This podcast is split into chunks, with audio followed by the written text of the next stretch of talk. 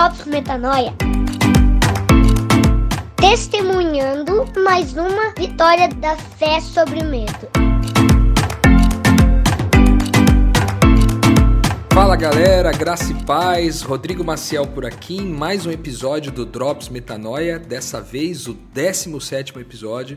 E como você sabe, a gente está sempre junto aqui todas as quintas-feiras para combater mais um pensamento tóxico, mais uma mentira que repetidas vezes pode se tornar uma fortaleza na nossa mente. Nós fazemos esse programa baseado na segunda carta de Paulo aos Coríntios, no capítulo 10, versículos 4 e 5, que diz que as armas com as quais lutamos não são humanas, muito pelo contrário, elas são poderosas em Deus para destruir essas eventuais fortalezas.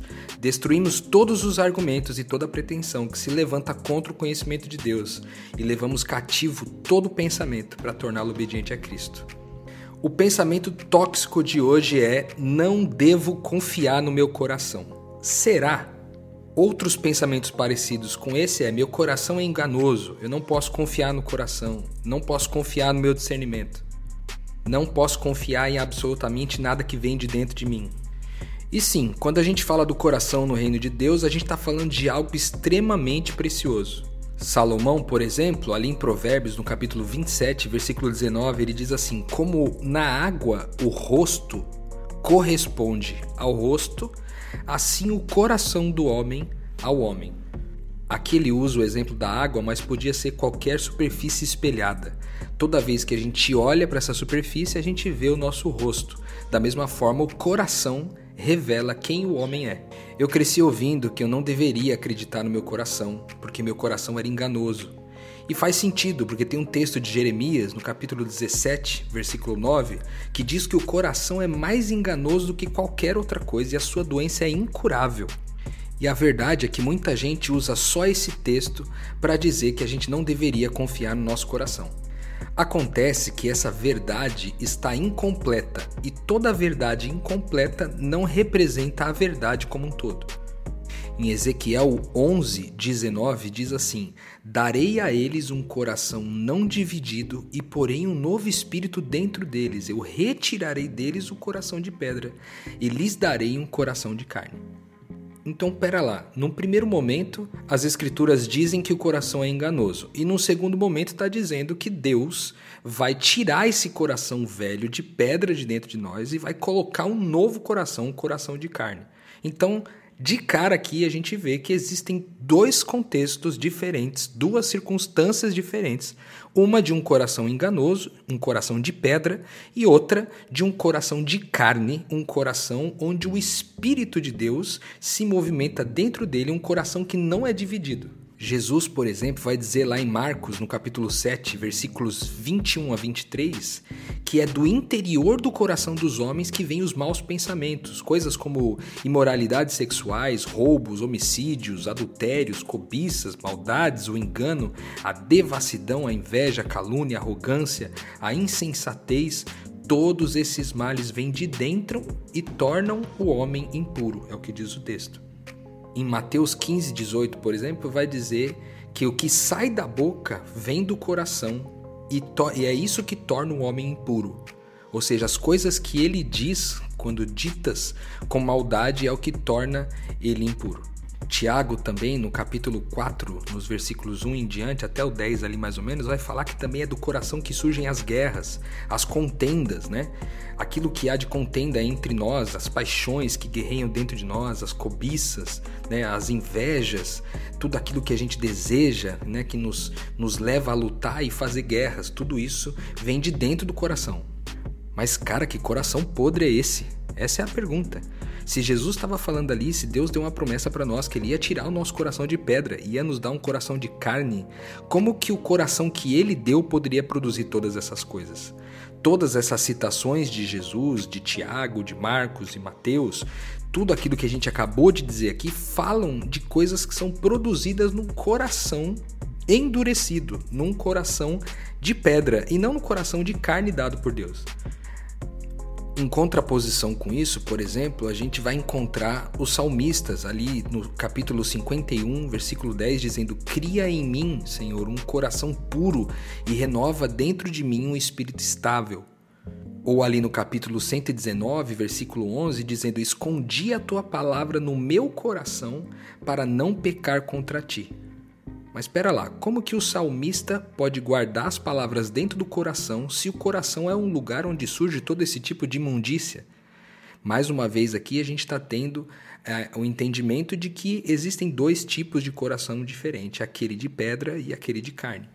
Ali em 1 Pedro, por exemplo, Pedro vai dizer no capítulo 3, versículos 3 e 4, ele vai dizer que o enfeite da gente, o enfeite, não deve ser do exterior, e nem do frisado dos cabelos, e nem das joias de ouro na compostura das nossas vestes, mas o homem encoberto no coração, no incorruptível trajo de um espírito manso e quieto, que é precioso diante de Deus. Pensa que aqui Pedro está falando que o coração é como se fosse um enfeite para Deus quando ele está nessa direção, quando ele é um coração de carne, quando ele é o coração dado pelo próprio Deus para nós. Esse coração dado pelo próprio Deus não pode produzir todo esse tipo de maldade. Jesus mesmo ali em Mateus no capítulo 22, versículo 37, ele diz: "Ame o Senhor, o seu Deus, de todo o seu coração, de toda a sua alma e de todo o seu entendimento." Como que eu posso colocar todo o meu coração para amar a Deus se ele é o lugar de onde surge todo esse tipo de imundícia? Entende? Então, mais uma vez aqui, está falando de um contexto de um coração de carne, de um coração bondoso, de um coração purificado, um coração de onde surge coisas boas, surge o amor por Deus e pelas pessoas. Em Hebreus, no capítulo 3, versículos 8 a 19, por exemplo, é, o escritor ali da carta de Hebreus, ele vai dizer: Não endureça o coração, como na rebelião durante o tempo de provação no deserto, onde os seus antepassados me tentaram, pondo-me à prova, apesar de durante 40 anos terem visto o que eu fiz. Por isso eu fiquei irado contra aquela geração e disse: O seu coração está sempre se desviando, e eles não reconhecem os meus caminhos. Mais para frente, ainda dentro desse texto, ele diz: Cuidado, irmãos, para que nenhum de vocês tenha esse coração perverso e incrédulo mais tarde, depois, ali, ainda dentro desse texto de Hebreus 3, ele vai dizer de novo para que a gente não endureça o coração. E quando a gente ouvir a voz, a gente não endurecer o coração como nessa rebelião. Aquele que tem o coração endurecido é aquele que está em rebelião, é aquele que é incrédulo, é aquele que não descansa. Ele não tem descanso em Deus, ele não tem descanso na confiança de que Deus renovou o coração dele, trocando um coração de pedra por um coração de carne. O povo ali no deserto via Deus fazer milagre atrás de milagre e estava o tempo todo pedindo sinais para Deus. Era um povo religioso, mas não era um povo espiritual, era um povo que não confiava, não descansava em Deus. Por isso que nesse mesmo texto aí de Hebreus fala que Deus disse que eles jamais entrariam no descanso de Deus. Por quê? Porque não descansavam o coração, não tinham o coração descansado. Mas, Rodrigo, como é que eu sei se o meu coração é um coração de pedra ou é um coração de carne? Ali no Sermão do Monte, Jesus, ali em Mateus, no capítulo 6, versículo 21, diz assim: Porque onde estiver o vosso tesouro, aí está também o vosso coração. Eu te pergunto, qual é o seu tesouro? Qual é a sua riqueza? O que, que é aquilo que você guarda as sete chaves, a sua preciosidade? O que é mais precioso para você? Onde você gasta mais tempo, recurso? O que é que te produz paz e alegria? Talvez você esteja aí se perguntando: será que eu não tenho coração de pedra ainda? Será que eu ainda não recebi o coração de carne que Deus prometeu que me daria? Se você ainda sente que do seu coração brota todo esse tipo de maldade que a gente falou aqui, eu queria te convidar a fazer a mesma oração do salmista lá que nós lemos aqui hoje o salmista falando no capítulo 51 e no versículo 10, quando ele diz: Cria em mim um coração puro, ó Deus, e renova dentro de mim um espírito estável. Eu quero viver a sua promessa na minha vida, eu quero experimentar ter o coração de carne e não o coração de pedra. Porque sim, no coração de pedra eu não posso confiar, mas esse coração novo que você me deu, esse coração que esconde a sua palavra para não pecar contra ti, esse coração que é um enfeite, é um descanso, é um coração que ama, é um coração de Jesus, nesse coração sim eu posso confiar. Isso quer dizer que você nunca mais vai pecar? Não. Você vai continuar pecando 24 horas por dia, 7 dias por semana, 60 minutos por hora, porque essa é a sua condição. Mas a grande diferença agora é que dentro de você, você não quer mais isso. De dentro de você surge o desejo apenas de amar e de gerar vida. Você não precisa fazer novos joguinhos com Deus e encontrar brechas na lei para fazer a sua vontade, porque agora, como Jesus fez na oração ali, em Lucas, no capítulo 22, versículos 42, que diz: Pai, se queres, afasta de mim esse cálice, contudo, não seja feita a minha vontade, mas a tua.